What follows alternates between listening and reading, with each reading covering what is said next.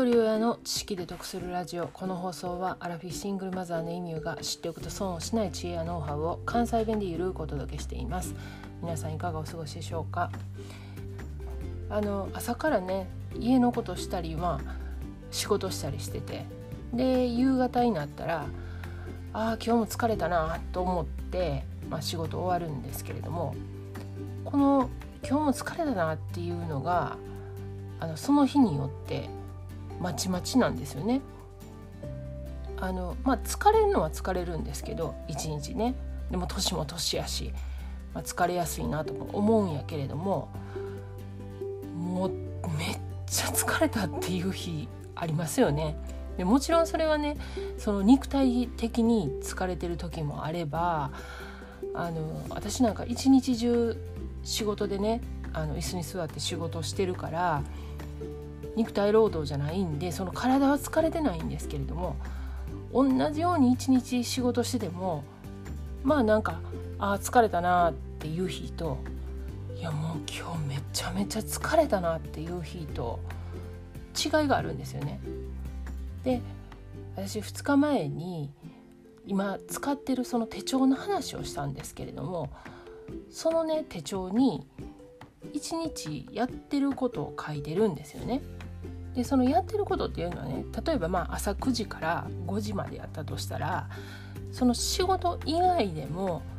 例えばまあ子どもの PTA のことでちょっとやり取りせなあかんとかで習い事の何かその連絡をせなあかんとかでそういうことも含めてその仕事のことも含めて書いてるんですよね。で私の場合はその仕事は1社の仕事じゃなくて、まあ、何社かその取引先があるんでその日1日1社だけの仕事を集中する日と何社かの仕事を並行してやらないといけない日っていうのがあるんですよね。そしたらその1社だけの仕事を朝から夕方まで集中してやった日と何社かの仕事を並行してやった日とでは明らかにその疲れ方が違うっていうことに気づきました。で圧倒的に疲れてるのはこの後者の方何社かの仕事を並行してやってる日なんですよね。で一社の仕事を集中して長時間やってると、まあ、それなりにその仕事の成果というかこの目に見えるものもちゃんと出るんですけれども並行してやらないといけない時っていうのはなんかどうしても中途半端に終わってしまうこととかもやっぱしあるんですよね。でもそのまあ、納期があったりとか時間に制限があるのであ今日はここまでにしとこうって言って、まあ、途中で置いといたりするからねそしたら達成感も半減するし、まあ、全部がこの途中までになってしまってるからああの仕事はあそこから続きしないといけないなっていうその記憶しとかないといけないですよね。そしたらそのワーキングメモリーがずっとこう消費されてるような状態になるんですかね。それによってまあかなり疲れるっていうことに気づいたんですよね。でここにねプラスねその家のことね例えばお金の何か動かさないといけないとか子どものその習い事の連絡しないといけない PTA の何かしないといけないっていうのがたまたまこう重なって入ってきた時にもちろんやる項目が増えるじゃないですかそしたらやっぱしもうさらに疲れるんですよねでこのねやったことっていうのを書くようになったんですね手帳に。そんなね細かく時系列にとかは書いてないんです本当に何やった何やったってもうやったことだけをバーって書き並べてるだけなんですけれどもこれをすることによってあ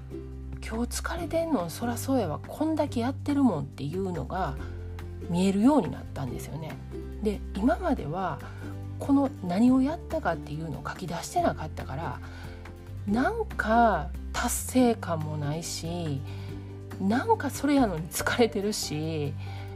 なんか目に見えてねそのああこれをやり終えたっていう感覚がなくてモヤモヤしてたんですけれども最近これつけるようになってあ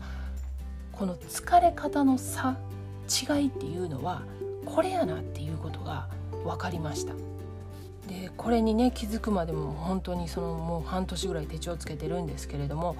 もう試行錯誤でね最初こんなことつけてなかったです全然違うようなこと書いてたんですけどいろんなやり方をこう微調整微調整していきながら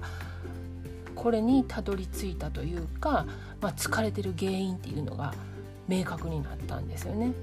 で過去回にこの決断疲れについて配信してる回があります。166回なんですけども1日3万5,000回。決断疲れワンオペは倍以上っていうタイトルです。でこの日から3日間